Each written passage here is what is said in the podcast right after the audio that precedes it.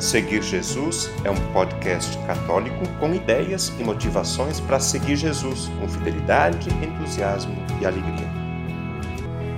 Eu seguirei, eu irei for o Senhor.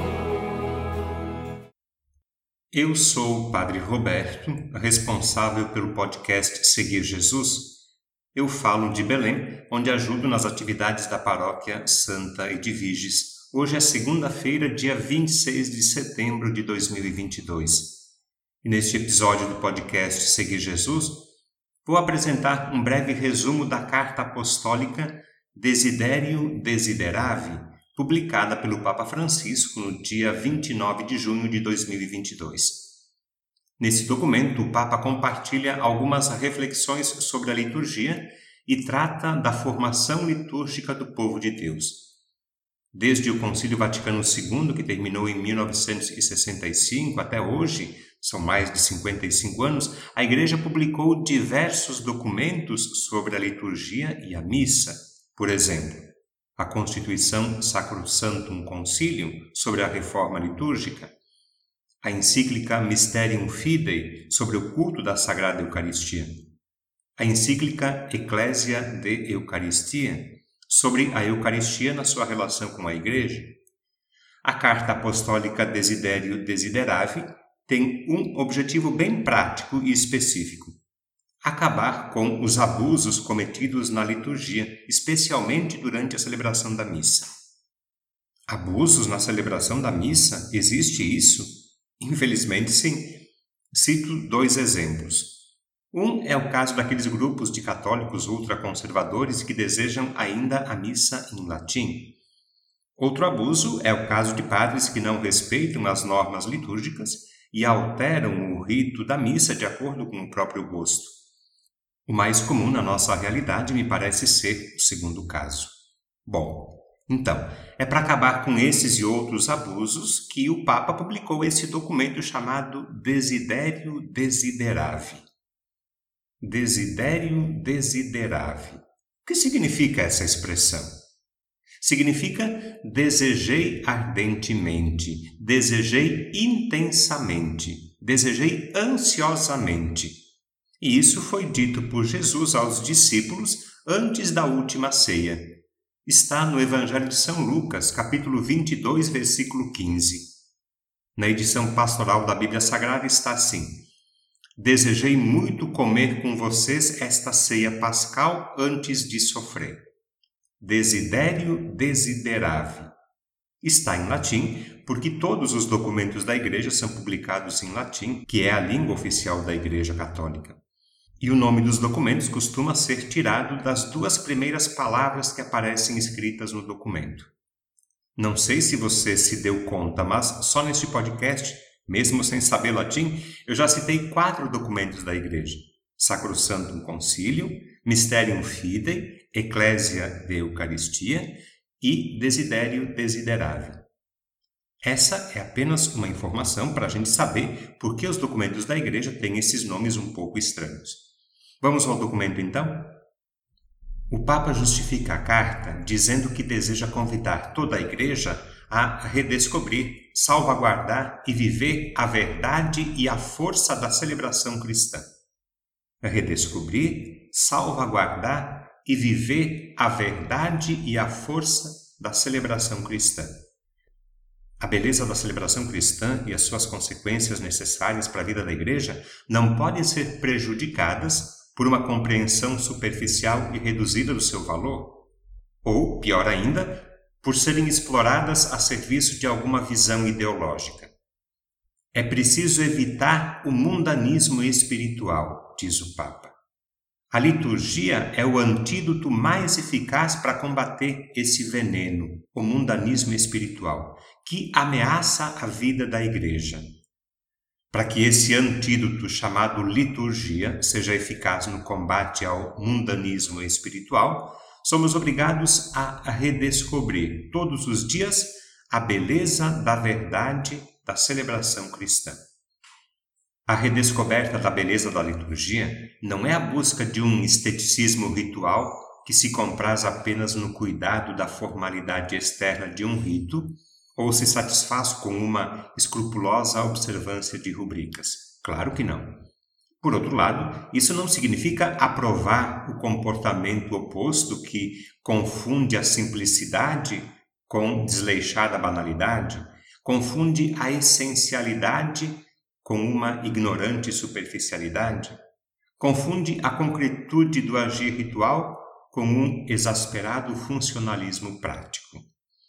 Para evitar essas atitudes extremas, o Papa explica que cada aspecto do celebrar deve ser cuidado. Por exemplo, espaço, tempo, gestos, palavras, objetos, vestes, canto, música. Tudo deve ser observado e respeitado. Essa atenção já é suficiente para evitar que a Assembleia fique privada do que lhe é devido, ou seja, o mistério pascal celebrado do jeito que a Igreja estabelece. Mas, mesmo que se garantisse a qualidade e a norma da ação celebrativa, isso não seria suficiente para tornar plena a nossa participação. É preciso mais, é preciso o encanto pelo mistério pascal o Papa diz que o assombro diante do mistério pascal é parte essencial do ato litúrgico e adverte: se nos faltasse o espanto pelo fato de o mistério pascal se tornar presente na concretude dos sinais sacramentais, se nos faltasse isso, se nos faltasse esse encanto, este assombro, esse espanto, arriscaríamos verdadeiramente ser impermeáveis ao oceano de graça que inunda cada celebração. Esforços para favorecer uma maior qualidade na celebração, ainda que louváveis, não são suficientes. Nem é o apelo a uma interioridade maior. A interioridade pode correr o risco de se reduzir a uma subjetividade vazia, se não tiver levado em conta a revelação do mistério cristão. Esse encanto, esclarece o Papa, esse espanto diante do mistério pascal não tem nada a ver com a expressão sentido do mistério. O encanto de que fala o Papa não é uma espécie de perplexidade diante de uma realidade obscura ou de um rito misterioso. Não. É, ao contrário, o maravilhar-se pelo fato de que o plano salvífico de Deus nos foi revelado na Páscoa de Jesus. E mais, a força deste ato pascal continua a chegar até nós na celebração dos mistérios, quer dizer, dos sacramentos. Isso é maravilhoso. A maravilha é parte essencial do ato litúrgico. E para ser capaz de maravilhar-se, é preciso encontrar um novo jeito de olhar e experimentar a liturgia. A questão fundamental é esta, diz o Papa. Como recuperar a capacidade de viver plenamente a ação litúrgica? O desafio é exigente, porque o mundo moderno perdeu a capacidade de se envolver com a ação simbólica, que é um traço essencial do ato litúrgico. A tarefa não é fácil porque o homem moderno se tornou analfabeto, não consegue mais ler e entender os símbolos. E é preciso recuperar, então, a capacidade de usar e compreender os símbolos na liturgia. A solução indicada pelo Papa é a formação litúrgica. Precisamos de uma formação litúrgica séria e dinâmica. E ele justifica dizendo que, sem formação litúrgica, a reforma nos textos e a mudança nos ritos não vão ajudar muito. O Papa fala em formação para a liturgia e em formação pela liturgia. A mais importante e essencial é a formação pela liturgia. E uma forma de cuidar e crescer na compreensão vital dos símbolos da liturgia é a arte de celebrar. A arte de celebrar não é preocupação com o exterior e nem obediência às rubricas. A arte de celebrar não depende de gostos pessoais não é algo que possa ser improvisado. E nem se aprende a arte de celebrar frequentando um curso de oratória ou de técnicas de comunicação persuasiva. O Papa diz que é necessária uma dedicação diligente à celebração, permitindo que a própria celebração nos transmita a sua arte. E toda a comunidade deve aprender a arte de celebrar, não só a comunidade. O padre também precisa aprender a arte de celebrar.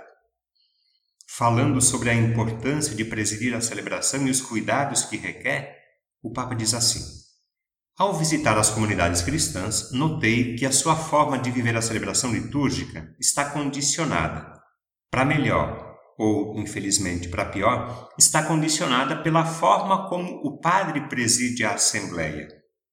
Poderíamos dizer que existem diferentes modelos de presidência. E ele apresenta então uma pequena lista de abordagens que, embora opostas entre si, caracterizam um modo inadequado de presidir. O Papa cita pelo menos cinco pares opostos de maneiras inadequadas de presidir a celebração. Preste atenção nessa lista e veja se você consegue identificar qual o modelo que predomina aí na sua paróquia. Eu consegui identificar o meu estilo inadequado de celebrar e vou me esforçar para melhorar. Vamos à lista então. 1. Um, celebrar de um jeito austero e rígido ou com muita liberdade e criatividade. 2. Celebrar de um modo místico e espiritualizante ou de um jeito mais prático e funcional. 3. Celebrar com uma vivacidade apressada ou com uma lentidão exagerada. 4. Celebrar de um jeito descuidado e desleixado ou com um excessivo capricho. 5. Celebrar com uma amizade superabundante ou com uma indisfarçada indiferença. Esses são apenas alguns exemplos, exagerados, claro, e tem outros ainda, e todos eles têm uma origem comum: o personalismo exagerado, que às vezes expressa uma mania mal disfarçada de ser o centro das atenções. Para que a liturgia seja bem feita, para que seja feita com arte, é importante que o padre tenha a consciência de ser, pela misericórdia de Deus, uma presença particular de Jesus ressuscitado.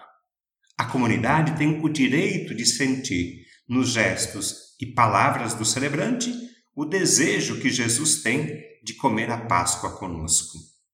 Desidério desiderável, lembra?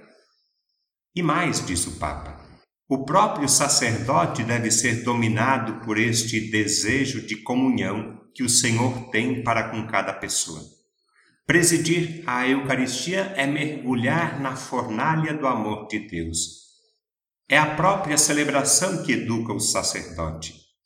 O sacerdote se forma presidindo as palavras e os gestos que a liturgia coloca em seus lábios e em suas mãos. O sacerdote é continuamente formado pela ação da celebração. No final do documento, o Papa expressa três desejos. Ele diz assim: gostaria que esta carta nos ajudasse. 1. Um, a reavivar nossa admiração pela beleza da verdade da celebração cristã. 2. A nos lembrar da necessidade de uma autêntica formação litúrgica.